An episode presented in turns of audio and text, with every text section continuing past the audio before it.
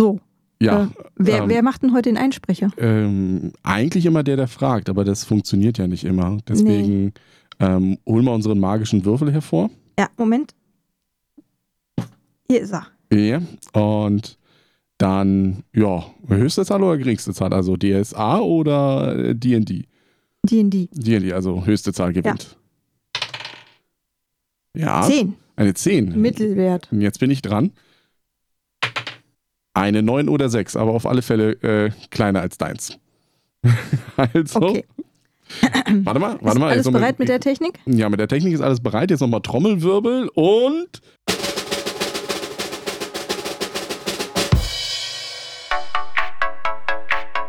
Hallo und herzlich willkommen zu Reingespielt, dem Brettspiel-Podcast von Brettspielrunde.de. Du musst jetzt den Namen noch sagen. Ich bin die Jasmin. Und ich bin der Jan. Und heute gibt's Senf. Senf. Ja. Senf gibt's doch zu Leberwurst, oder? Oder zu Meinungen und Spielen und so weiter. Also wir Ja, geben. ach stimmt, den Senf Den Senf, du. ne? Wir geben unseren Senf heute mal ab. Das ist mittelscharfer Senf.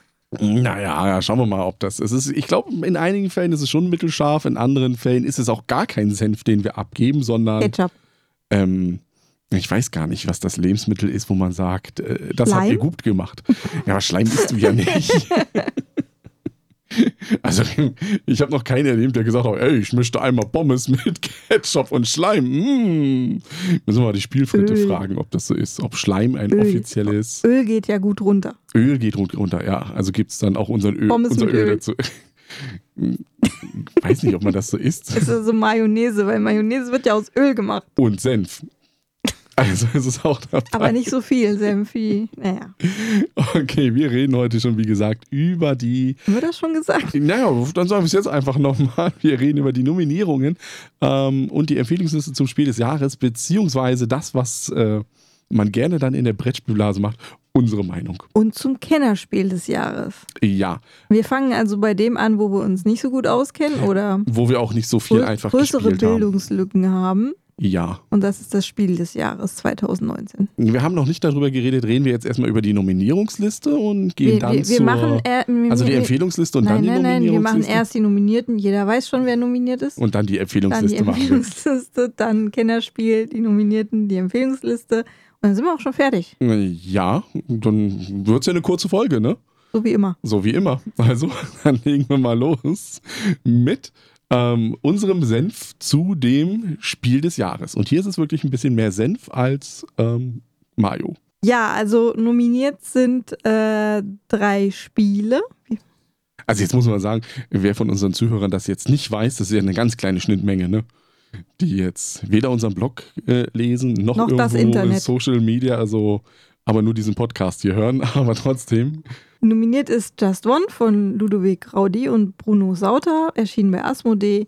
Lama von Dr. Rainer Knizia, erschienen bei Amigo Spiele. Und Wehrwörter von Ted Alsbach, erschienen bei Ravensburger. Ja. Ähm, man müsste jetzt noch dazu Just One äh, natürlich bei Asmodee in der deutschen Lokalisierung, original bei Repos Production. Ja, man muss auch mal ein bisschen äh, mit Wissen glänzen.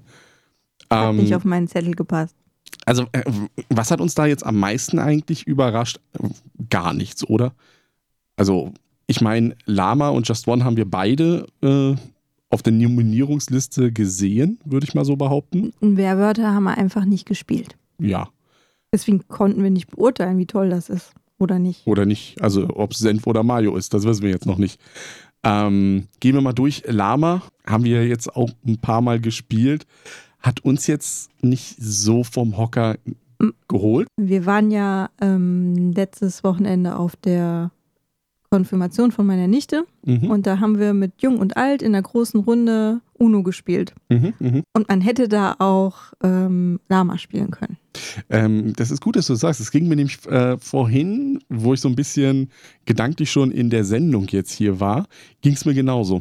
Dass ich mir gedacht habe, wenn Lama gewinnt, könnte das ähm, unter Umständen äh, zu einem Klassiker werden wie Uno. Weil es die gleiche Komplexität eigentlich hat. Also du kommst ganz schnell rein Gar keine. in, ja, Und sobald ein Kind zählen kann, kannst du das spielen. Genau, das ist das einzige Problem dabei, muss ich sagen. Also wir haben, wie du es ja so schön sagst, äh, wir haben Uno gespielt und das konnten wir aber auch schon mit unserer Sechsjährigen spielen. Da hätte jetzt Lama nicht funktioniert, glaube ich nicht. Ja, doch. Ja, sie hätte es ja Spaß wegen, Ich hätte sie es gespielt, aber Uno muss sie auch erst lernen, was sie auf was legen kann. Und wenn sie die Zahlen erstmal kennt, wird es leichter. Deswegen gibt es ja Uno mit Tiersymbolen. Aber du hast ja bei Lama die strategische Komponente drin, dass du sagst, ähm, wann passe ich zum Beispiel einfach mal freiwillig, um die Minuspunkte zu kassieren? Oder wann gehe ich da weiter? Und wir haben das auch bei dem UNO-Spiel gehabt. Wir hatten ja auch so einen äh, ständigen Wechsel am Tisch. Dann ist der mal weggegangen, Geschirr äh, wegräumen und ein anderer hat mitgespielt. Das kannst du bei Lama natürlich nicht. Nee, Aber es ist aufgrund dieses Mau-Mau-Charakters, finde ich, du kannst auch Uno viel strategischer spielen. Was mich stört, ist, dass wir noch nicht erklärt haben, was es ist. Nochmal kurz zusammengefasst, was man bei Lama macht. Ähm, also es gibt Karten von 1 bis 6 und äh, es gibt eine Lama-Karte, das in mehrfacher Ausführung in einem Deck. Und die werden eben zufällig verteilt. Ähm, man hat Karten auf der Hand ja, Karten auf der Hand. und spielt die aus. Genau. Und man, man kann immer ähm, die gleiche Zahl drauflegen oder eins höher. Das heißt, auf eine 2 kann ich eine andere 2 legen oder eine 3. Genau. Und das geht so weiter. Wenn ich eine 6 liegen habe, kann ich dann eine 6 drauflegen oder ein Lama. Auf ein Lama können dann auch wieder andere Lamas gelegt werden oder dann geht es eben wieder mit der 1 weiter. Und in meinem Zug habe ich die Möglichkeit, ähm, eine Karte von der Hand, wenn die passt, auszuspielen. Das sehe ich ja sofort, da gibt es ja nicht viel zu entscheiden. Mhm. Und ich kann eine Karte ziehen, um, Oder ich kann passen. um die vielleicht später wieder loszuwerden, oder ich kann passen, genau. Und, Und, dann behalte ich alle die Karten, die ich dann. die lege ich bis dahin mir ab abgespielt und warte, bis die Runde zu Ende ist und dann wird geguckt, wie viele Minuspunkte ich habe. Weil Lama steht eigentlich für lege alle Minuspunkte ab. Und das ist der Idealfall, also dass du alle losgeworden bist. Ähm, wenn du Karten auf der Hand hast, dann ist ähm, jede Karte erstmal grundsätzlich so viel Minuspunkte wert, wie draufsteht. Sei denn, ich habe mehrere, zum Beispiel Sechsen. dann Also wenn ich drei Sechsen habe, dann zählt das nur einmal als Sechs. Und ein Lama ist aber zehn. Genau. Ähm, also im Grunde genommen ist es wie Mau Mau oder Uno. Ich versuche meine Hand wegzubekommen. Das Einzige ist, ich kriege von den anderen Mitspielern keine reingewirkt in dem Sinne, dass ich da eine plus zwei oder plus vier Karte mache, einen Richtungswechsel oder irgendwie sowas Also- ist auch nicht drin. Also während ich spiele, ist es sehr schwierig, was strategisch zu entscheiden, weil entweder ich habe eine Karte auf der Hand, die passt oder n- und Nee, wenn ist ich das, absolutes Glück. und wenn ich wenn ich nicht die Karte auf der Hand habe, die passt, dann kann ich mich entscheiden, ziehe ich jetzt eine und es besteht die reelle Chance, dass ich die noch loswerde oder ähm, passe ich lieber. Ja, Das ist natürlich. eigentlich die einzige Entscheidung, die du dann treffen musst. Und es ist ja eine Sache, die ich in dem Moment auch entscheide. Also da hilft es dann auch nicht zu sagen, ich habe jetzt äh, drei Lamas auf der Hand. Eins kann ich jetzt ausspielen. Und jetzt muss ich hoffen, also der Glaube, dass in der Viererrunde ich dann wieder dran bin, da immer noch Lamas gespielt werden, ist, Ist unwahrscheinlich. relativ gering. Besonders, weil dann vielleicht ein anderer einfach nur fertig machen will und sagen will, ich bin auch mit zwei Minuspunkten einfach zufrieden. Hauptsache, ich habe weniger Minuspunkte als du. Denn es gibt ähnlich wie bei Krass kariert äh, keinen Sieger, sondern es gibt nur einen Verlierer und das ist der, der als erstes insgesamt 40 Minuspunkte gesammelt hat. Genau. Ähm, Amigo-typisch würde ich jetzt mal mittlerweile schon sagen. Es gibt keinen den Gewinner, sondern nur Gewinner und einen Verlierer. Fertig. Sehr demotivierend. Dann, bevor wir es bewerten, ähm, was dann für uns Spiel des Jahres wird, also nicht bewerten, orakeln, ähm, gehen wir erstmal alle durch. Als nächstes hätten wir dann Just One. Das war ja von vielen so ein bisschen der Favorit, im Grunde genommen, würde ich mal sagen. Ja, was macht man da? Mm, Man errät ein Wort. Also man hat eine Karte vor sich, sagt Einer. eine Zahl. Einer, der kann das nicht sehen, was auf dieser Karte draufsteht. Im Idealfall kann er das nicht. Und dann ja? ist da halt ein Wort, was dann steht und die anderen Leute müssen das umschreiben. Also nehmen wir mal an, da steht dann Schokolade drauf, dann schreiben die anderen halt fleißig auf ihre Täfelchen erstmal ein Wort drauf, was das beschreibt. Zum Beispiel Eis, Braun. braun oder Mitspieler Nummer drei schreibt auch Eis drauf. Dann werden diese Bänkchen, also die sehen ja aus wie Bänkchen, umgedreht und alle Doppelt- und Mehrfachbenennungen des Wortes fliegen weg. Also würde jetzt schon bei der Schokolade Eis und Eis wegfliegen. Und dann steht da nur noch braun Dann und dann, da- hast du als Ratender echt ein Problem. Ja, dann kannst du sagen Toilette oder Kanalisation oder was weiß ich. Ähm, Im Idealfall hast du natürlich genug Auswahl an Wörtern, dass du drauf kommst. Und nach der ersten, zweiten Runde weißt du ja auch, worauf du zu spielen hast. Also das, Du weißt auch, wie die anderen ticken. Du lernst während der Runde äh, tatsächlich was auch über die Denkweise deiner Mitspieler. äh, wie sie auch geistig drauf sind, in welchen Bereichen. Also da gibt es dann aber auch wiederum das äh, Ding, ähm, muss ich sagen. Also Just One hat mir schon äh, mehr Spaß gemacht als Lama, als wir es gespielt haben. Und es gibt ja bei Just One diese Punktemethode, dass du ja zwölf Karten irgendwie durchspielst. Ja, das machst du am Anfang und dann legst du es zur Seite und. Das machst du, glaube ich, noch nicht mal dann am Anfang vielleicht. Nee, das machen nur so Hardcore-Spieler wie die Spielträumers. Nur die machen Nur sowas. Punkte, nur Bares ist Wahres. Richtig. Ja, wahrscheinlich, damit sie es in der äh, BG-App eintragen können. um Ich glaube, zu das tracken. machen sie nicht. Sie haben das letztens behauptet. Sie würden keine Punkte zählen. Ja, ja, was die behaupten, ist eins. Aber der Punkt dahinter ist, es macht aber auch erst mit mehr Leuten Spaß, muss man auch sagen. Fünf bis sechs wären schon gut, aber Also man mit, mit drei, glaube ich, kann man es spielen. Ja, mit drei fängt es an. Ähm, da kann es auch dann durchaus passieren, dass es kein Wort ist. Bei vier ist es dann aber auch schon wieder diese Wahrscheinlichkeit zu hoch, dass es ausgemacht wird. Also man kann das äh, Just One zwar ab drei Leuten spielen, dann ist es aber so, dass die zwei Leute, die dem anderen das äh, erraten, äh, ja zwei Bänkchen haben. erklären, meinst du? Erklären, genau. Dadurch hast du schon eine höhere Wahrscheinlichkeit. Und äh, für mich ist das Problem äh, die Viererbesetzung, weil da kann es mal ganz schnell passieren, dass ja zwei Leute einfach ähm, den gleichen Begriff haben. Und ich persönlich habe es ja schon oft gehabt. Also äh, bei unserer großen, epischen Drei-Stunden-Runde, die wir da hatten, war ich der Einzige am Tisch, der zwar nicht hintereinander, aber in dieser Runde genau ein Wort nur noch hatte. Und das dann auch erraten musste. Das fand ich schon böse. Wenn es das richtige Wort ist, kein Problem. War es aber nicht. Also war schon. Ähm, was aber auch noch passieren kann bei Just One, dass man ja am Anfang, wenn man das Spiel lernt, erstmal einfache Begriffe, dann merkt man, oh, da geht was weg, also muss ich ja clever sein und hier clevere Sachen machen. Komplizierter denken. ähm, die der andere ja wahrscheinlich nicht hat. Also da hilft es natürlich auch, wenn du ein bisschen weißt, wie der andere tickt. Also wenn ich was aufschreibe, weil ich dich ja kenne, ähm, was überhaupt nichts mit dem Wort zu tun hat, aber weil wir die gleiche Erinnerung an ein E- Ereignis haben, was darauf äh, hinspielt.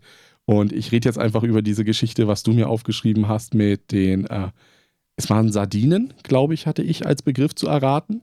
Und du hast mir Jansons Versuchung aufgeschrieben was dann, ähm, weil ich ja weiß, es ist ein schwedisches Gericht, was mit Sardinen gemacht wird, ich auf Sardinen kam. Und andere Wörter waren ja auch noch auf Sardinen Hat gemünzt. ja kein anderer Jansons Versuchung geschrieben. Aber trotzdem habe ich, glaube ich, Hering oder Fischschwarm gesagt. Weil, Fischschwarm, ja. weil, Schwarm. Schwarm, genau, Schwarm, weil eine andere Mitspielerin noch Hering reingesetzt hat. Und ich mir gedacht habe, das haut doch gar nicht, also das sind alles Sardinen, Sardinen sind im Schwarm und Hering ist auch im Schwarm, also muss es das sein. Und es ist Schwarm. Und da Aber ich habe doch Sardine erklärt und Ja, nicht Fische, die in ja. Schwärmen also, vorkommen. aber das kann passieren, dass du einen hast, der dir deine Logik, äh, also die Logik der, Der- anderen vollkommen durchkreuzt. Oder unter dem Begriff was ganz anderes versteht. Genau, ne? Sesamstraße sagen wir nur. So, das dritte auf der Liste wäre Wehrwörter. Das fällt relativ schnell aus, das Erklären, weil äh, das haben wir noch gar nicht gespielt. Es ist eine Mischung äh, aus Werwölfe Vollmondnacht und einem klassischen Begriffe raten. Ja, also ich habe mir mal jetzt ein Erklärvideo dazu angeguckt und es ist eigentlich ja nur so, ähm, es ist ein Wort, der Bürgermeister, also es sind auch wieder verschiedene Rollen und die Dorfbewohner müssen dieses Wort erraten, was es da gibt. Der Bürgermeister weiß es, möchte Der Bürgermeister weiß es, die Werwölfe wissen es und die Seherin weiß es auch. Jetzt will man aber nicht hier sich zu sehr ähm, klassischer Werwolfmanie Outen. genau outen, dass man sagt, ah, da ist es das oder ist es das oder ist es das, weil ähm, am Ende des Spiels, es ist ein zeitbasiertes Spiel auch, hast du nochmal die Möglichkeit, auch wenn das Wort richtig ist, können die Werwölfe trotzdem noch gewinnen, wenn sie die Seherin entlarvt haben und die da töten. Dann haben die auch gewonnen, die Werwölfe. Also egal, ob das Wort dann richtig ist oder nicht. Aber es ist halt so eine Mischung dann aus Du hast noch nicht erwähnt, dass man Ja-Nein-Fragen stellen muss. an den Bürgermeister, der die dann beantwortet. Genau. Und es kommt eben die Seherin, die ja auf der Seite der Dorfbewohner steht und das Wort kennt, die könnte ja sehr gezielt fragen und dann eben in diese Richtung des Wortes lenken. Ähm, würde sich damit aber verdächtig machen. Und dann würde das ja tre äh, treffen, Ja, dass die Werwölfe genau. dann sagen, die ist es, sie ist es, er, er ist es, er ist es. Und die Werwölfe wiederum, die das Wort kennen und die, Lo- äh, die Dorfbewohner auf eine falsche Fährte locken wollen eigentlich, könnten das ja auch mit entsprechenden zu eindeutigen Falschfragen Genau. oder verwirrenden Fragen, die in andere Richtungen gehen. Aber wenn die Seherin die Werwölfe identifizieren kann, den oder die Werwölfe, dann haben die Dorfbewohner auch gewonnen. Ja, Wort erraten mit äh, dem Mantel der Werw Werwölfe drüber. Mit App-Unterstützung. Aber auch da äh, gilt natürlich, wie bei Werwölfe, mehr ist besser. Ne? Also ähm, da haben wir schon das Problem von allen Spielen, die jetzt genannt wurden, ähm, dass sie eigentlich nur mehr mit mehr Leuten funktionieren, sage ich mal so. Wobei Lama das einzige Spiel ist, was zu zweit funktioniert. Ob Soll. es Spaß macht, ist wiederum eine andere Geschichte, aber es funktioniert zu zweit. Ähm, während die anderen Spiele ja erst ab drei, vier, fünf losgehen. Und da ähm, sehe ich das große Problem. Also ich persönlich, ich, ich sehe Lama als Gewinner. Ich äh, würde zu Just One tendieren, weil es mir mehr Spaß gemacht hat, mir persönlich. Also, aber das ist ja kein Kriterium für die Wahl. Ich wäre mit, mit Lama, weiß ich nicht, ich glaube ein bisschen enttäuscht, weil es mir dann doch zu simpel ist. Aber du musst bedenken, dass bei Lama natürlich, wie bei dieser UNO-Geschichte, ähm, es ein Ding ist, mit der du diese gesamten Kniffelspieler in der Kneipe auch hinterm Ofen hervorlocken kannst. Indem du sagst, einfach mal ein Lama auf den Tisch packen und das dann spielen. Unterdreschen. Ja, dazu kommt auch noch ähm, vom Spielmaterial her, ich meine, das ist ein 8-9 Euro Spiel. Das, das kannst du auch in der Kneipe haben und den Leuten geben als Spiel des Jahres. Ein Just One wiederum, äh, exzessiven Gebrauch sind die Stifte irgendwann leer geschrieben und ist halt Also schwierig. von, von all den Spielen hat Lama mit Sicherheit die geringste Einstiegshürde. Aber die ist bei allen nicht besonders hoch. Nee, das ist ja auch ähm, ja, Es ist der ja Anspruch vom Spiel des Jahres. Spiel des Jahres richtig. Du kannst alle eigentlich relativ schnell äh, losspielen. Und dann ist Werwörter das, was noch die höchste Einstiegshürde hat, weil du ja erstmal das mit den Rollen so ein bisschen erklären musst und dich da so reinfinden musst. Bei den anderen, denke ich, geht das ein bisschen schneller. Und Lama hat das Problem, dass es mir manchmal zu zufällig vorkommt. Ich Ja, treffe ja, treff ja. viel zu wenig Entscheidungen. Bei Just One muss ich mich ja entscheiden. Also- Bei Just One musst du aber auch, kommt es wieder auf die Gruppe an, weil ich, äh, bei unserer epischen Gruppe war es ja auch so, oder unserer epischen äh, Schlacht, dass wir alle zum Beispiel, das war dieses Alkoholgeschichte, war das, wo wir, oh, was haben wir gesagt, äh, Ethyl oder sowas äh, aufgeschrieben hatten. Wir je- hatten eine Chemikerin am und, Tisch, die ja, und, und gesagt jeder hat, wusste, was? Wusste, dass das Alkohol ist. Bis auf die Chemikerin, die gesagt hat, das hat doch nichts mit Alkohol zu tun, das ist das gasförmige und so weiter, wo wir gesagt haben, ja, aber für uns als Nicht-Chemiker ähm, ist das Alkohol. Also wissen wir, dass damit das Alkohol gemeint ist, was da Ja, dieses ominöse Ethylalkohol trinken. äh, richtig. Also da musst du halt auch wieder. Für mich ist halt der Punkt bei Lama, weswegen ich es Macht halt blind. sehe. Nicht machen. Äh, also Lama macht nicht blind, also der Alkohol macht blind. Ethylalkohol. Ähm, nicht das normaler Alkohol. diese Grenze hat von den Spielern. Also ich, ich sehe halt dieses, äh, der Vater kauft das zu Weihnachten an der Kasse, ein Just One, zu viert, bringt es nach Hause und dann funktioniert es vielleicht nicht richtig. Da funktioniert ein Lama besser mm, zu viert. Wir werden sehen. Deswegen Lama, Just One, Wehrwörter sagen wir beide, weil wir es auch nicht kennen, Ich kann es nicht einschätzen. eher nicht so. Weil ich bin auch kein großer Werwolf-Fan. So, jetzt gucken wir auf die ähm, Empfehlungsliste da drauf beim Spiel des Jahres. Ich Ähm, lese jetzt mal eins nach dem anderen vor und wir sprechen gleich drüber. Genau, genau, genau. Würde ich jetzt auch sagen. Und da reden wir auch nicht großartig drüber, wie Nee. man spielt. Ähm, leg los. Ähm, Bellratti von Michael Loth erschien beim Mogel Verlag. Kann ich nichts zu sagen. Du hast das gespielt. Mir wurde aber erklärt, dass es so ähnlich ist wie das Spiel, wie ich die Welt sehe. Was Aha. du nicht kennst. aber wie hat dir Bellratti gefallen? Es war schwierig, die Runde, weil wir äh, einen großen Altersunterschied hatten. Mhm, mhm. Also man spielt in zwei Teams. Das eine sind äh, Künstler und das andere sind äh, Kunstkritiker. Die Kritiker sagen, ähm, welche Themen sozusagen vorgegeben werden. Ähm, die liegen dann aus. Sind dann zwei Karten mit Bildern drauf, einfach nur. Und man als Künstler hat dann ähm, hat Karten auf der Hand, auch mit Bildern drauf und muss dann erstmal sagen, also ohne zu wissen, was der andere Künstler für Karten hat, wie viel kann ich beitragen, passend zu diesem Thema.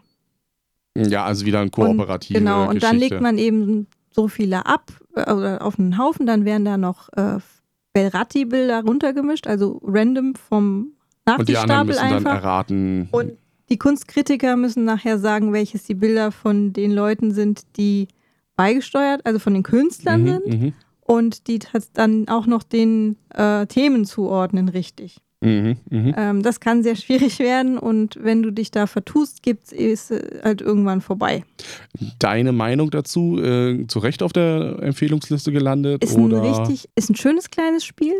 Ähm, du solltest aber deine Mitspieler ein bisschen kennen.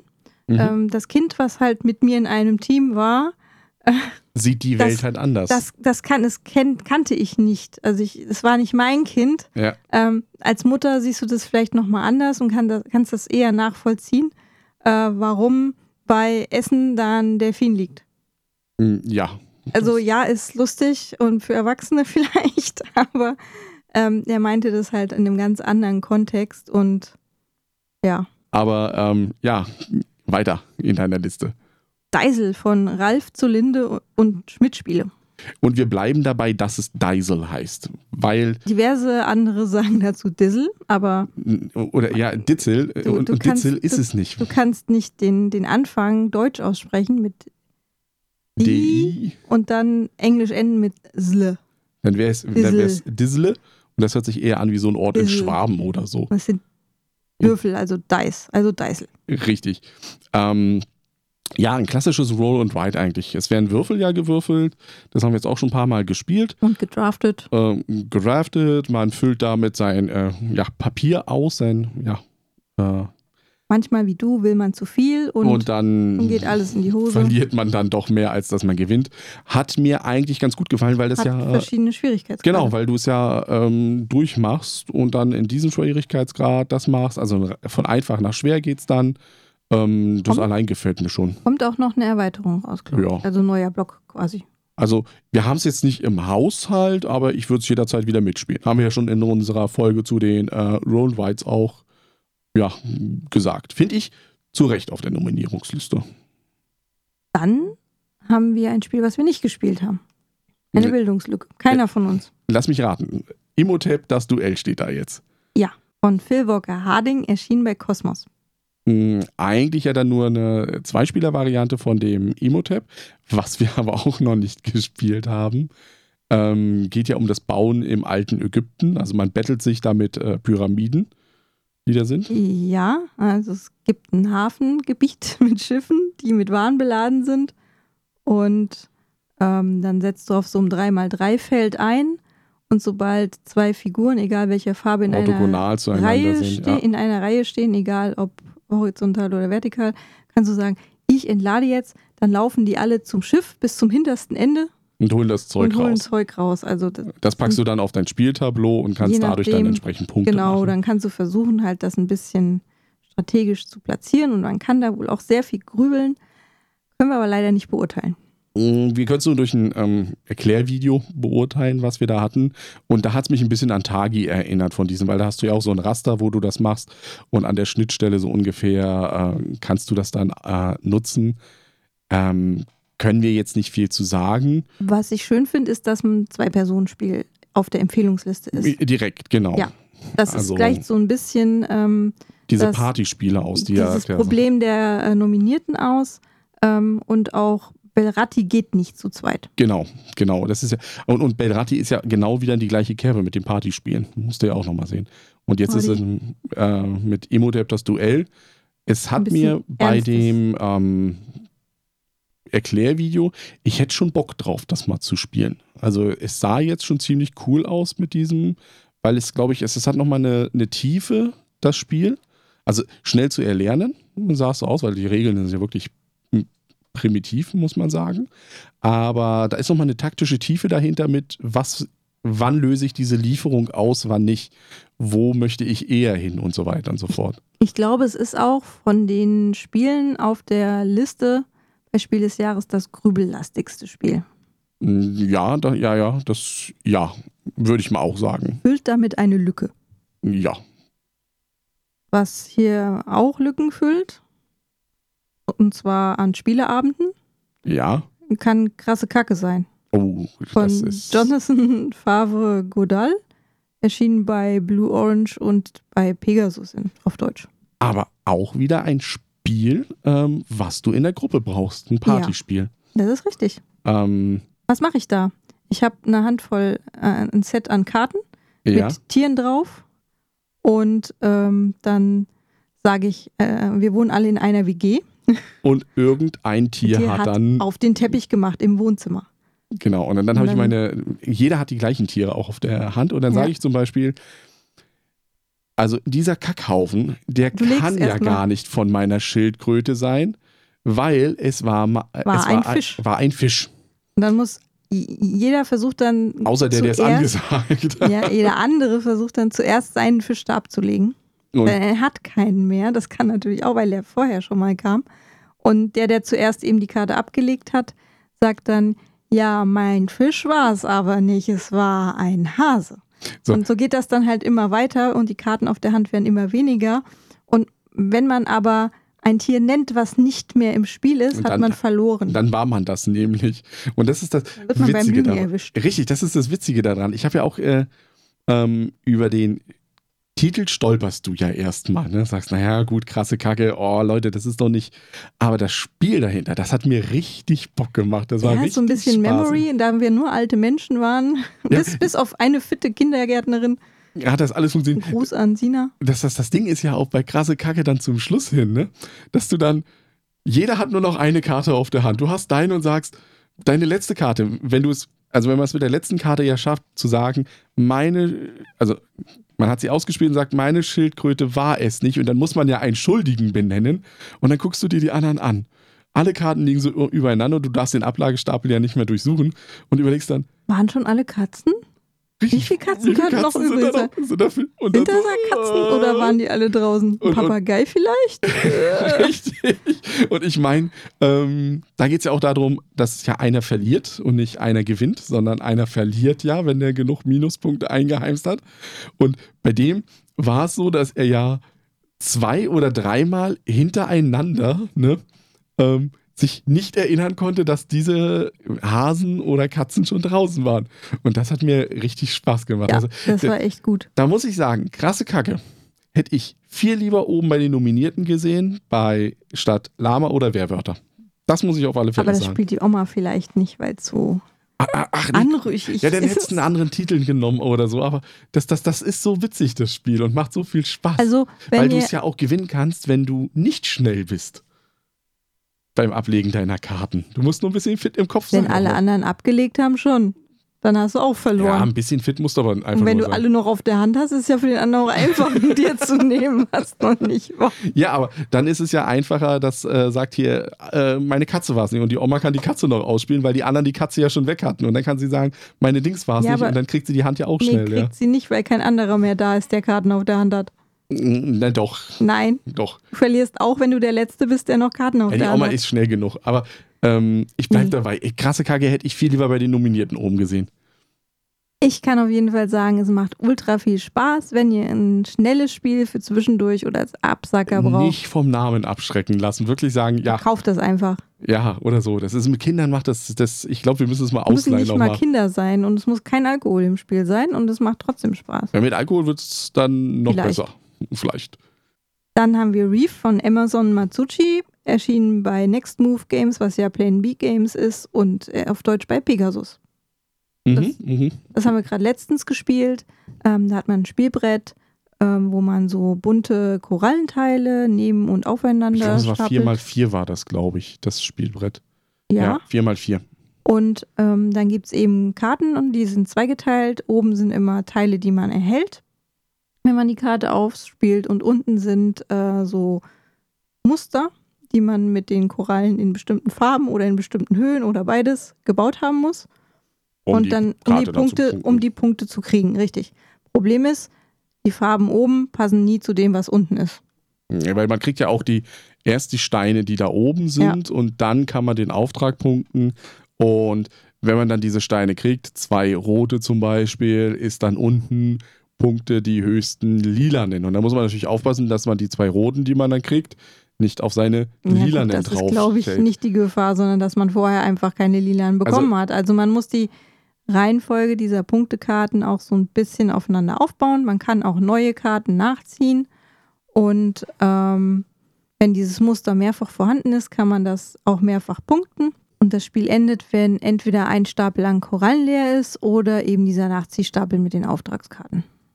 Das hat mir mm, relativ gut gefallen. Hat natürlich mir auch deswegen sehr gut gefallen, äh, weil ich gewonnen habe. Wir haben ja gelernt, das ist ein entscheidender Faktor bei der Bewertung von Brettspielen. Ja, der Gewinnfaktor, der ist bei mir bei äh, 3,9 äh, Gummisternchen. Und der Christoph Post hat dir das bestätigt. Richtig. Ich wollte da noch dagegenhalten, ne? so objektive Meinung und so. Braucht man nicht. Es ist, Aber ich habe gewonnen. da ihr Männer ja der Meinung seid, bestes Spiel der Welt, weil ich habe gewonnen. 3,9 Gummisternchen sind das dann, ne? Auf der nach oben offenen Gummisternchen-Skala. 3,9 Korallen. Ja. Ähm, das, wo es halt funktioniert, also wir haben es ja gespielt, wenn du wirklich das, was du gesagt hast, wenn du deine Aufträge aufeinander aufbauen kannst. Also wenn du wirklich sagst, ich mache diesen Auftrag, der erfüllt mir jetzt dieses. Dadurch kriege ich diese zwei Steine, die baue ich dahin. Damit erfülle ich den Auftrag, den ich auf der Hand habe. Damit kriege ich wieder das, das, das, das, das. Dann funktioniert es gut. Ähm, wir haben es ja mit unserer Tochter gespielt da hat das nicht funktioniert. Also die hat ihre Aufträge nicht in diesen Tonus gebracht, der funktioniert hat. Gehirn war nicht richtig verdrahtet. Die Und brauchen noch ein bisschen. deswegen war das dann auch ganz schlechtes Spiel. Was mir bei Reef allerdings nicht so gefallen hat, ist dieses Nachziehen der Aufträge. Also du musst erstmal ein bisschen was auf die Hand bekommen an Aufträgen, ähm, damit du das dann wegspielst und gerade zum Ende hin Musst willst du du ja- willst du ja fertig machen. Also gerade dann, wenn du sehr viele Punkte hast, sagst du, jetzt will, will ich eigentlich fertig werden und diese Haufen da verbrauchen und da komme ich nicht ran. Ähm, hat ein bisschen an Azul erinnert, fand ich. Weil du ja auch so Muster aufbauen und so weiter und so Fand fort. ich nicht. Also ich fand's, mir hat's besser gefallen als Azul, aber ich das bin auch, Fälle, ja. bin auch kein großer Azul-Fan, also es ist nicht schwierig für mich. Wie, das- wie fandst du denn die, ähm, das Material an sich? Weil du hast ja so eine aufeinander, also es ist ein bisschen wie großes Babyspiel. Also wir kennen das noch aus unserer äh, Babyphase von unseren Kindern. So Babysteckspielzeug war das ja, ja, so schon ein bisschen. ein bisschen. Also, ja, das funktioniert sehr gut und es sieht auch schön aus, aber ich finde, das hat sich nicht so schön angefasst. Das fand ich auch. Also das sah, das, das, das wirkliche haptische Gefühl, also das, das Plastik, was sie verwendet haben, das hat irgendwie nicht dazu, also ich vielleicht ein bisschen angerauter, weil es sind ja Korallen, also das hätte vielleicht nochmal geholfen. Aber ist ja sowieso Oder nur auf nicht. der Empfehlungsliste. Oder nicht so diese Standardfarben. Das hätte vielleicht auch nochmal was Ja, gerissen. das, das, Aber die haben unterschiedliche Formen, verschiedene Farben. Also das sieht dann aufgebaut und im Endzustand schon ganz schön aus. ja. Dann, So.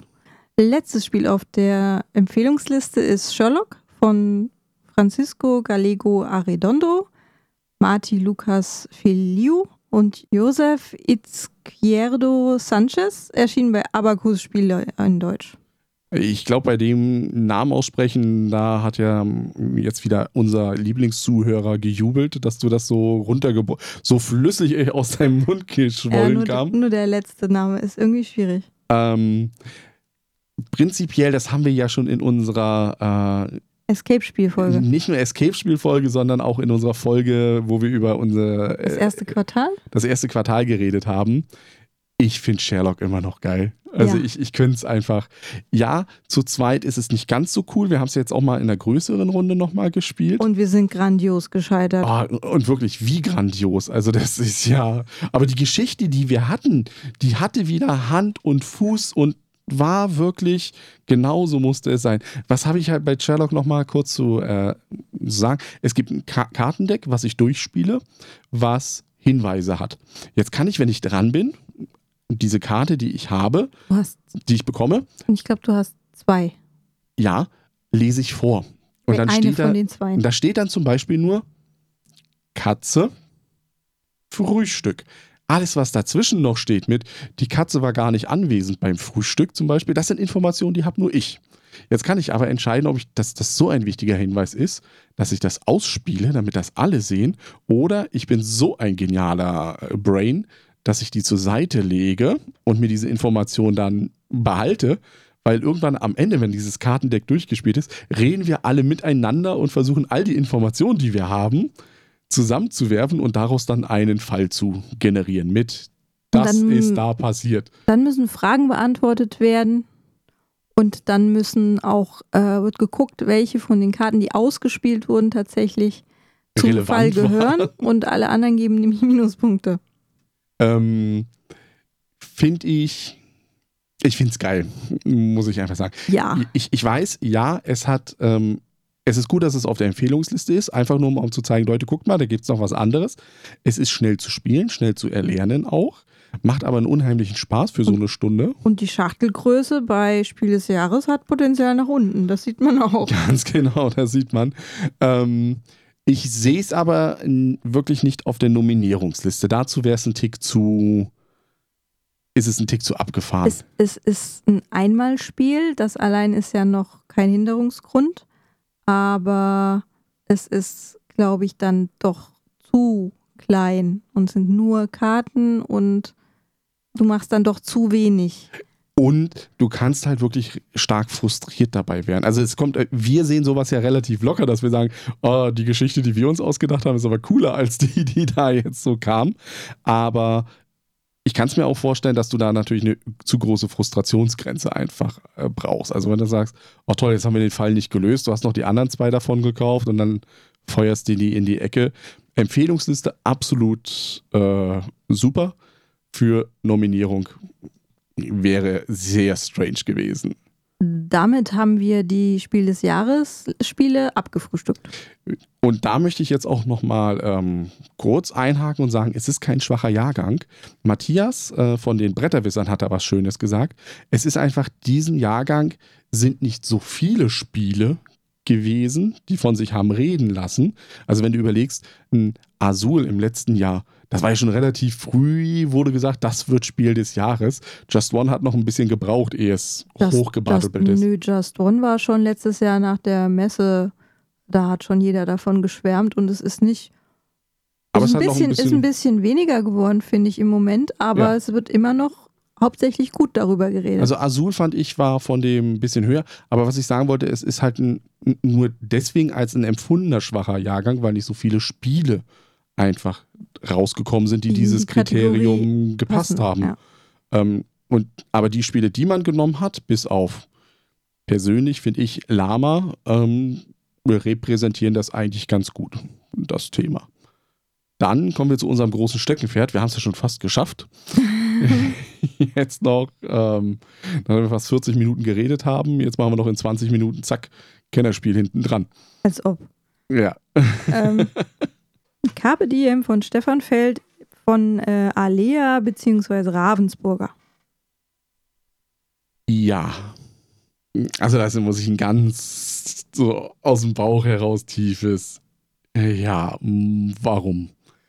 Ähm, was macht man erstmal wieder ganz schnell abgehandelt? Ich habe eine römische Provinz, ich habe Plättchen, die ich ähm, mir von dem Spieletableau runterhole und die in meine Provinz einbaue. Je nachdem, wie ich die miteinander kombiniere, gibt es dann Punkte. Punkte, die ich Effekte. mh, Effekte, womit ich dann wieder Ressourcen kriege, die ich woanders dann benutzen kann oder für eine Rundenwertung habe. Dann gibt es Runden. Wobei die Rundenwertung noch das Interessanteste ist. Die ist richtig genial, weil die ist nämlich nur einmal. Also da geht es dann danach, wer am weitesten mh, auf so einem Ansehenstrack ist, der darf sich als erstes aussuchen, was gewertet wird. Und dazu legt er den Böppel auf so eine ja, äh, Schnittmenge von vier Aufträgen und einen davon erfüllt er sozusagen. Meinst nicht nur zwei? Ähm, oder zwei. Das, das waren die Längsseiten. Es war, aber es war auf alle Fälle eine Schnittmenge, äh, also ein Schnittpunkt, wo ich das hinlege und dann werte ich das. Und das war's. Danach kann ich das nie wieder werten für mich, also Oder mit, diesem, irgendjemand anders. mit dieser Schnittmenge, sondern ich muss es dann über was anderes wieder werten, dass ich sage, okay, ich habe jetzt das längste Haus und die meisten Hühner und in der nächsten Runde kann ich längstes Haus und Hühner nicht mehr werten. Da muss ich halt gucken, dass ich vielleicht die Schnittmenge aus längstes Haus und die meisten Brunnenwerte. Aber es wird halt im Laufe des Spieles, werden es ja immer weniger und irgendwann komme ich vielleicht auch an den Punkt, dass etwas gewertet wird, was ich gar nicht habe, also was ich werten muss und, und, dann das gar nicht kann. doof, weil dann gibt's Minus. Dann gibt es Minuspunkte. Ähm, das ist das gesamte Spiel. Jetzt muss man sagen, Carpe Diem kam bei uns nicht so gut weg. Das lag, Das lag unter anderem daran, weil wir die erste Auflage gespielt haben und die hatte ja noch einige Produktionsmängel, über die wir nicht so hinwegziehen konnten wie einige andere. Mm, Genau, da, da liegt es am, äh, am Anfang einfach nur, dass ähm, es zwei verschiedene Plättchen gibt, die man unterscheiden muss und die sind vom Farbton her zugleich. Da haben wir schon bei der ersten Edition gesagt, naja, da hätte man mal auf die anderen Strauch oder sowas draufdrucken müssen, weil man nimmt das ja nur zum Auswählen der Plättchen. Nachher im Spiel selber ist diese Rückseite vollkommen uninteressant. Ähm, ein Strauch, was hat man gemacht in der zweiten Edition? Man hat die Helligkeitswerte einfach nur geändert. Ich kann dir auch sagen, warum. Und weil es billiger ist. Ja, weil die Druckplatte muss dafür nicht geändert werden, nur die Farbe, die du rein machst. Ja, Ein bisschen. n- natürlich. Es ist, aber das ganze Spiel hat für mich diesen Eindruck erweckt, noch schnell auf den Markt bringen. Irgendwie. Und es ist auch bei uns in allen Runden, in denen wir es gespielt haben, hat jeder gesagt, ja, ist ganz nett, haut mich aber nicht vom Hocker und unbedingt wieder spielen muss ich es nicht. Bei uns ist es so, was besser angekommen ist, ist Forum Trajanum, auch ein Stefanfeld, auch im alten Rom, auch schöner. verzahnter, kopflastig, auch wieder ein Punktesalat, der irgendwo macht. Aber Das macht Spaß. Finde ich das bessere Rom-Spiel, muss ich ehrlich sagen. Es ist auch grafisch viel besser aufgearbeitet als das Carpe Diem. Und bei Hoch erschienen. Ja, also da bei Carpe Diem, das ist so ein klassisches, wie letztes Jahr Heaven and Ale, haben wir auch nicht verstanden, dass das drauf ist. Also Vielleicht muss jedes Jahr ein Spiel drauf sein, was man nicht versteht. ein kontroverses Spiel. Ein kontroverses die, Spiel, so wie Lama. Wo sich, ja, wo sich die Geister dann einfach scheiden. Okay. Und ein Spiel für Liebhaber des Eurogames. Willst du auf den äh, Favoriten jetzt hin oder, äh, noch weisen? Nö. Also ich hätte jetzt dann, ich wollte mal wissen, ob du jetzt über den Favoriten reden willst Nein, oder über das, der- was uns beide überrascht hat. In der Reihenfolge alphabetischerweise, wie sie hier aufgeschrieben sind. Dann, das Spiel hat uns dann wirklich überrascht, dass es dann Angenehm kam. überrascht. Also hätte ich nicht gedacht. Das Detective von. Das darfst du jetzt sagen. Das ist, das ist nee. So, und zwar ist das Dikta äh, und zwar, Diktator. genau. und zwar ist das Detective von Przemysław Rümer, Ignacy Cevicek, Jakub Laput und das ist bei Portal Games erschienen, beziehungsweise in Deutsch bei Pegasus. Und das hat mich ja, als es ja, Ein Krimispiel. verkündet wurde, dass das nominiert ist, ähm, richtig vom Hocker gehauen. Ja, wir haben ja, ähm, als wir in Nürnberg äh, so in der Kneipe saßen, schon mal drüber geredet und äh, haben da schon gesagt, wir hatten es da schon durchgespielt. Und ja, wir mögen es, wir fanden es richtig gut, aber es hat halt echt Dinge, worüber man reden muss, bevor man das kauft oder jemandem empfiehlt. Wir reden jetzt auch nicht groß darüber, wie es ist, weil Nee. wir haben dazu äh, unsere zweite Folge von reingespielt, behandelt Detective ausführlich. Also, wenn ihr da nochmal reinhauen wollt, zweite Folge, oder ihr liest das auf dem Blog nach.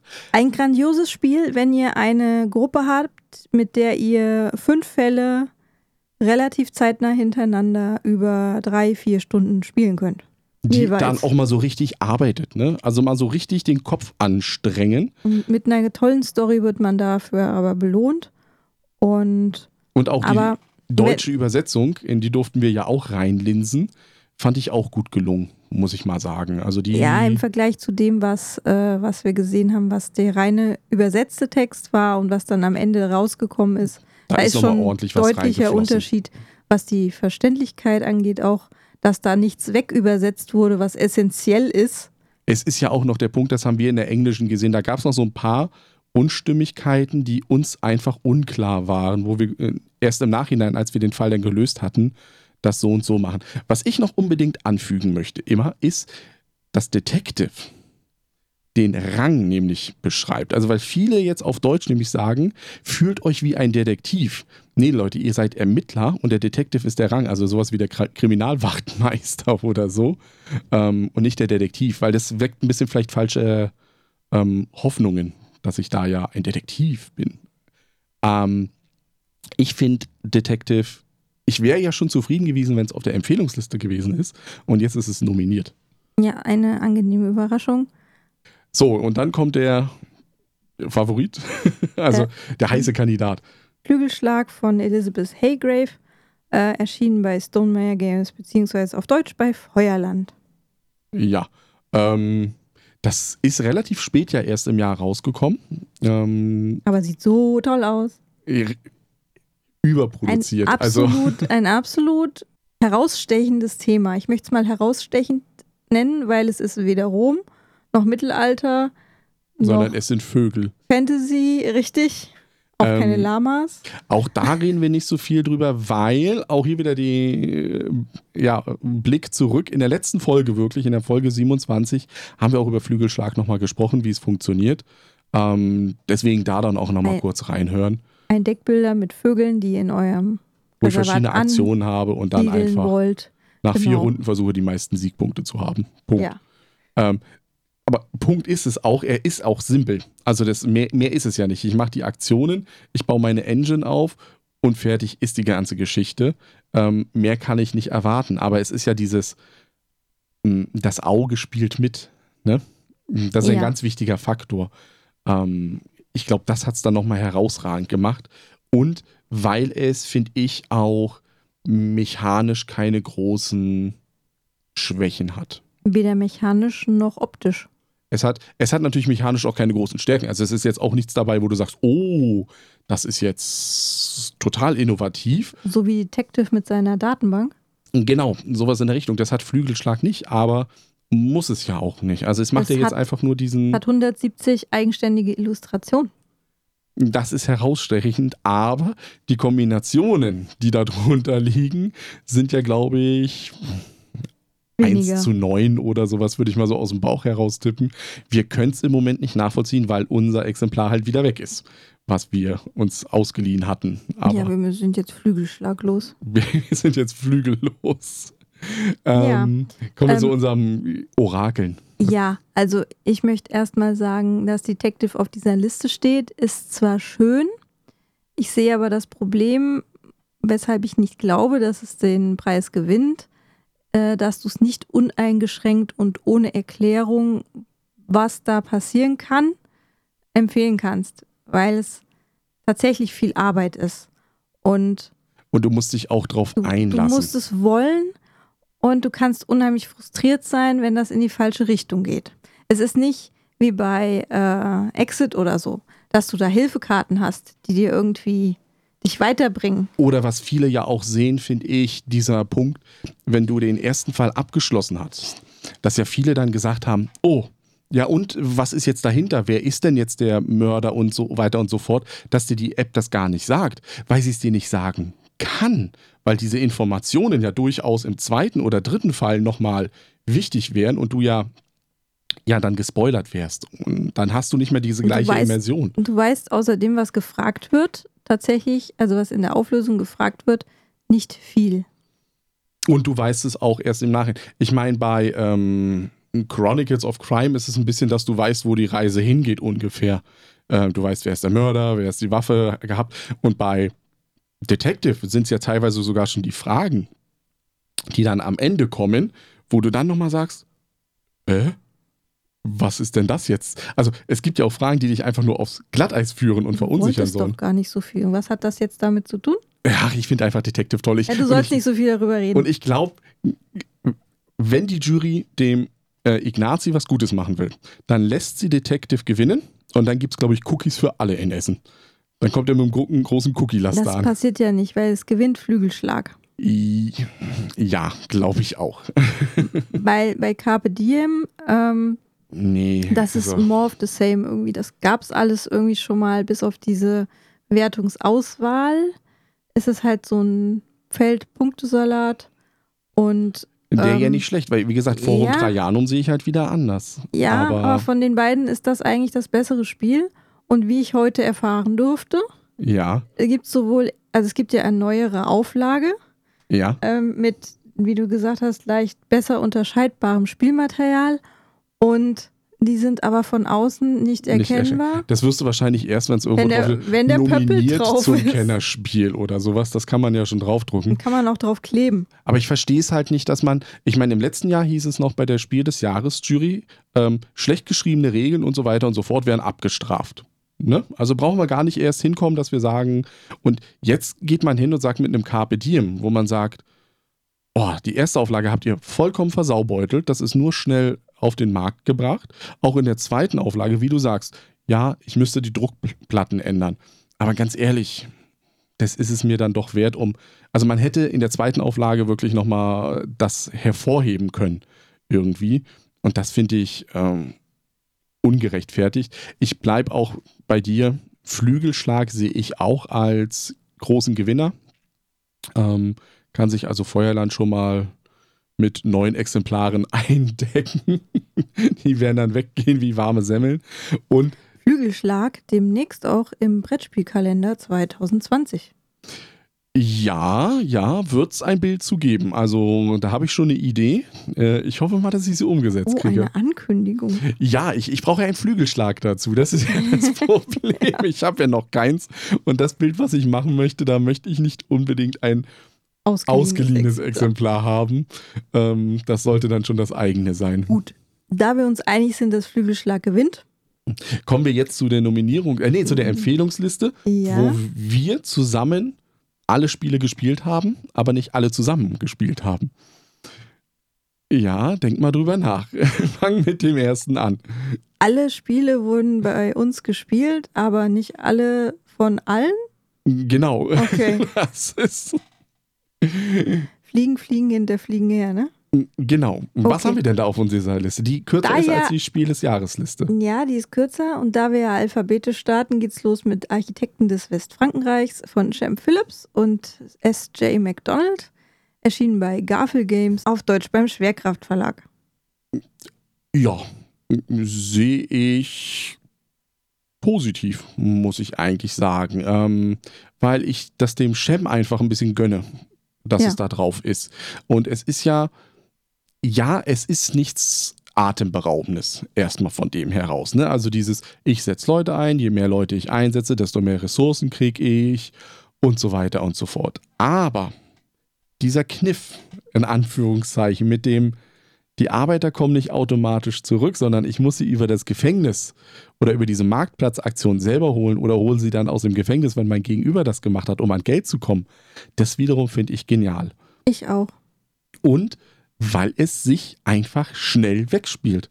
Weil du das in einer geübten Gruppe in 45 Minuten einfach so wegzockst, ohne Ohne dass es aber uninteressant oder belanglos wird. Nee, es ist wirklich zack, zack, zack hinter. Du bist da gefordert. Also, das ist ja das Schwierige. Du, du machst das und dann heißt es, und jetzt musst du wieder machen. Also, du musst deine Züge relativ schnell auch, Planen, Planen. und umplanen. weil ansonsten kommt natürlich die Downtime. Und da, ähm, ja, ich sehe es bei der Konkurrenz, die auf der Nominierungsliste ist, sehr gut auf der Empfehlungsliste vertreten.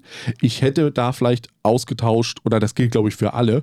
Carpe Diem hätte ich mit allen getauscht, die da im Grunde genommen auf der Empfehlungsliste ist. Aber Flügelschlag und Detective sind halt zwei große Dinger. Ähm, vielleicht hat man es deswegen auch nicht raufgehauen. Auch sehr unterschiedlich. Genau, Also die drei Nominierten sind ja tatsächlich sehr unterschiedlich. genau. Für Auch. absolut gegenläufige Zielgruppen. Von wenig Spielern, Flügelschlag. Also es ist ja dein Kennerspielpreis. Ja, ich meine, von den Kennern, die weniger spielen, die sind mit Flügelschlag besser, Beni, bis zu den Hardcore-Leuten, die dann sagen, wow, das muss hier reinballern wie bekloppt. Ähm, also das Detective und dann noch die, die auf Euro-Games in schlechter Grafik stehen. Also so wie Daniel von den Spielträumers oder so. Warum bashst du die immer? Ja, warum nicht? Nein, die sind ganz lieb, schön groß. So. Die haben, haben dich auch gegrüßt letztens. Das ist richtig, habe ich gehört. Hast du es jetzt endlich gehört, ja? ja, hab's endlich gehört. So, nächstes Spiel. Das tiefe Land von Claudia und Ralf Patenheimer erschien bei Feuerlandspiele. Das uns der Nico von den Prädagogen ja beigebracht, Beigebracht hat. hat, ja. Also ich weiß, wir waren ja noch bei ihm letztes Jahr. Ähm, auch nochmal einen schönen Gruß an den Nico. Da hat er es hervorgeholt. Da, war- da kam es gerade raus äh, im Sommer. Wir haben gesagt, ja, komm, lass mal spielen. Und waren auch relativ äh, angefixt gleich. Wir haben dann natürlich auch gleich geschaut, dass wir es relativ schnell bei uns äh, ranbekommen, weil wir es wollten, dass wir einfach zu Hause nochmal spielen. Finde ich eines der wenigen Spiele, wo das Semi-Kooperative funktioniert Das Dilemma. weil es ja nicht semi-kooperativ ist erstmal, weil du ja dich wirklich irgendwo entscheiden musst, wo gehe ich hin, weil Am, am Ende will selbst der, der die ganze Zeit kooperativ gespielt hat, eigentlich nicht mehr kooperativ spielen. richtig, weil er dann die Punkte machen will oder sowas. Und das Schöne ist Weil halt er die auch dieses, reinreiten will. ne, auch dieses äh, Element einfach, ne, dass du wirklich, du baust einen Teich auf. Am Anfang ist er noch relativ einfach aufzubauen, zum Schluss wird es immer schwieriger, den aufzubauen, weil er immer höher wird. Dann, dass du wieder Schafe züchtest und so weiter und so fort. Ähm, großer Kritikpunkt allerdings bei das, das tiefe Land, auch da haben wir eine Folge gemacht, das ist, glaube ich, reingespielt Nummer 4, ist, finde ich, mittlerweile bei das tiefe Land, oder haben wir auch damals schon gesagt, die Kartengröße. Also die Ikonografie der Karten, finde ich, ist nicht schön gelungen. Ähm, genau, dass du äh, von den Bauplättchen, die Tokens, die du reinmachst, dass du immer wieder in das Heft gucken musst und dann schauen musst, okay, was bedeutet das eigentlich? Immerhin gibt es eine Übersicht. Ja, aber ich habe jetzt letztens äh, beim Matthias in Berlin Ala Erde gespielt. Ähm, da war das einfach besser. Also es war besser aufbereitet, fand ich. Was, was ich gut finde, ist, das tiefe Land kam ja relativ ähm, kurz nach dem letztjährigen Spiel des Jahres raus, also Mhm, nach der mhm. letztjährigen äh, Nominierung und Bekanntgabe. Und ich hatte so immer so das Gefühl oder in den letzten Jahren, dass die Spiele, die das, die da rauskommen, eigentlich immer so runterfallen. Es ist aber auch das Gefühl, hatte ich auch an sich. Also ich habe auch das Gefühl gehabt, dass das jetzt bis zur, ähm, wenn man sich mal ein bisschen umschaut, ne? ich meine, wir haben relativ früh darüber geredet und auch darüber geschrieben auf dem Blog. Ähm, Nico von den Prädagogen hat jetzt erst vor vier Wochen oder sowas, hat er gesagt, hat er Zeit gehabt, darüber zu sprechen. Also es ist auch in der Blase an sich, in der Brettspielblase nicht wirklich so Ist gesagt, aber kein, es gibt, glaube ich, fast durchweg Positives darüber. Das ist das Interessante, Zumindest ja. nichts nix großartig Negatives. Also keiner, der gesagt hätte, boah, ist das schlecht. Ja, also jeder, der es gespielt hat, ich glaube auch der Manu von Insat Moin hat das dann auch irgendwann so, oh, habe ich jetzt erst gespielt, ist ja ein total tolles Spiel. Und das irgendwie erst neun Monate, nachdem es schon rausgegangen ist. Also ich glaube, das hat am Anfang, Zum ungünstigen Zeitpunkt richtig, das, das hätte vielleicht nochmal drei Monate später, weiß ich nicht, ob es in Essen, aber zumindest äh, in Nürnberg, glaube ich, wäre es nochmal besser angekommen, einfach irgendwie, wenn man es da rausgebracht hätte. Da, glaube ich, ist es wirklich beim tiefen Land ähm, zu Recht jetzt nochmal eine schöne Anerkennung, aber er hätte vielleicht am Anfang schon ein bisschen mehr gepusht werden können. Ist vielleicht auch ein guter Ersatz für Diem. Auf alle Fälle. Das, wird hier das Carpe Diem-Bashing. Ich, Nein, also ich, ich glaube, wenn ich das nächste Mal den Stefan Feld treffe, dann muss ich mich irgendwie verkleiden. der sieht Essen. dich ja nicht. Wir haben ja die äh, Mikros mit äh, Ey, Kamera richtig, die sind ja abgegeben. wieder weg. So, das nächste Spiel. Ähm, wir haben äh, Newton von Simone Luciani und Nestore Mangone von Cranio Creations. In Deutsch bei Asmodee erschienen. Ja. Ja. Ja. ähm, das ist jetzt das Spiel, das habe ich jetzt noch vor der Aufnahme von diesem Podcast nochmal mir schnell reingezogen. Ich habe die Schachtel gesehen und angefasst. Mehr nicht. Und ich habe aber auch, und jetzt muss ich hier halt wieder sagen, im Vorfeld mir natürlich die Regeln erklären lassen. Ähm, diesmal von Julia von Spiel doch mal, die ja auch in der Jury drin sitzt, bei äh, der Spiel des Jahres Jury. Und ich hatte auch schon das Vorwissen vom Daniel von den Spielträumer, oh, Spielträumers, der gesagt hat, ja, da gibt es diese Bücherstrategie. Wenn, wir, wenn du jetzt noch einmal Spielträumer sagst, dann müssen die zahlen, ne? Spielträumers, Spielträumers, Spielträumers. Ja, jetzt ist Werbung. Jetzt ist Werbung. Jetzt Jetzt, müssen die verkackt. 50 Euro oder so an uns Aber du überweisen. hast nicht Hashtag Werbung gesagt. Ja, Hashtag Werbung, die Spielträumers. So. Ähm, zurück zu Newton. Äh, ich wusste es schon von dieser Bücherstrategie. Ne? Und jetzt ist es natürlich so, wenn du davon weißt und darauf spielst, erkennst du, was es ist. Also es ist au- auf den ersten Blick sieht es aus wie ein klassisches Eurogame. Du hast deine Felder, du kannst verschiedene Wege gehen, um dadurch Punkte zu generieren im Laufe des Spiels. Es gibt aber einen Punkt, wo du halt dein Bücherregal vollpackst und da kriegst du am Ende jeder Runde kriegst du einfach darüber automatisch Siegpunkte generiert. Die anderen Siegpunkte, die du da kriegst, die sind nur einmalig. Und hier ist jetzt genau das Problem. Ich habe das in meiner gespaltenen Persönlichkeit auf zwei verschiedene Arten gespielt. Wie heißt denn deine zweite Persönlichkeit? Das eine ist Jan und das eine ist Jana, ne? weil ich bin ja nicht besonders kreativ.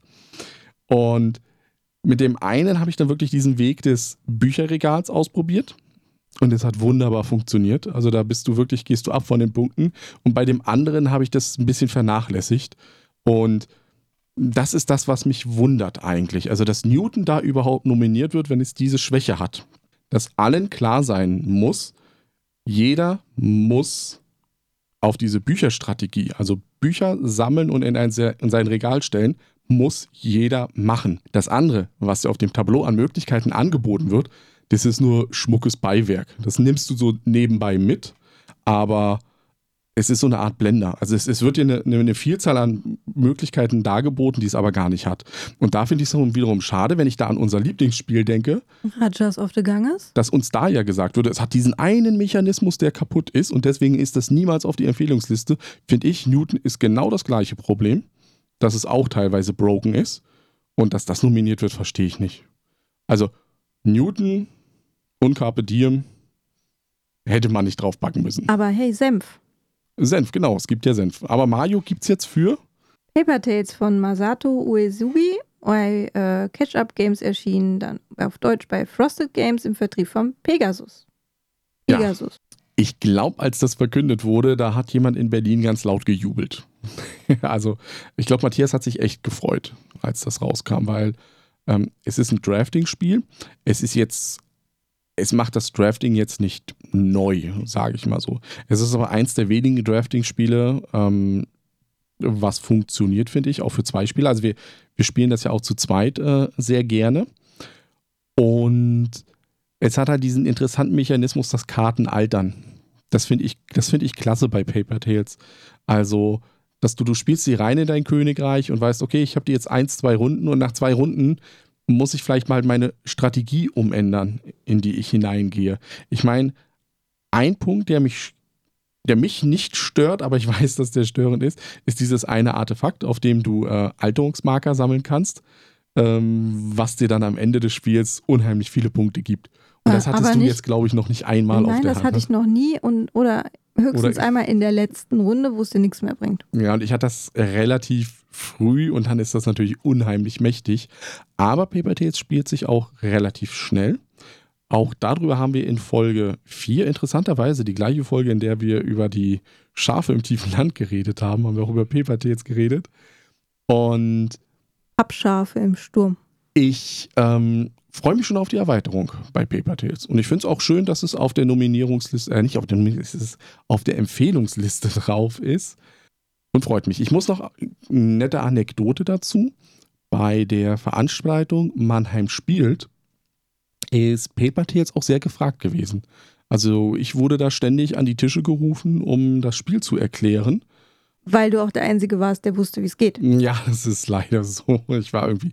Aber es kam halt wirklich gut an. Hat, ich es hat so. auch eine ansprechende Optik. Mm, Ja, es hat diese Papierschnittoptik. Ich weiß, die, die gefällt dir besser als mir. Da muss ich Ja, sagen, ich meine jetzt auch allein schon die Schachtel. ja, dieses Und weil die Weiße, so ja. weiß ist, sticht die halt stark raus. Und du fragst dich erstmal, was ist das? Und guckst dann vielleicht auf so einer Veranstaltung eher mal genau hin, als wenn da.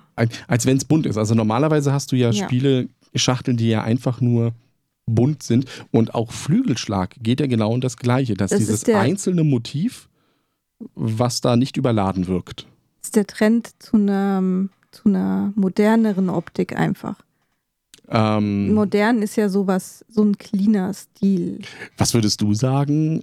Ah, Paper Tales, Empfehlungsliste das Richtige oder Ja, also nominiert hätte ich auch so gesehen. Also das ist, glaube ich, zu abstrakt, zu komisch, dass es auf die Nominierungsliste, aber Empfehlungsliste finde ich es auch richtig gut aufgehoben. Weil ich finde auch, wenn man jetzt das gesamte Kennerspiel ähm, Paket nimmt, was man da hat, hatten wir ja schon vorhin, da sind relativ viele Spielertypen sind damit abgedeckt, die sich da dann orientieren können. Du magst keine großartige Arbeit wie bei Detective, vielleicht eher ein lo lockeres, flockiges Spiel, dann kannst du Pa- Paper Tales nehmen.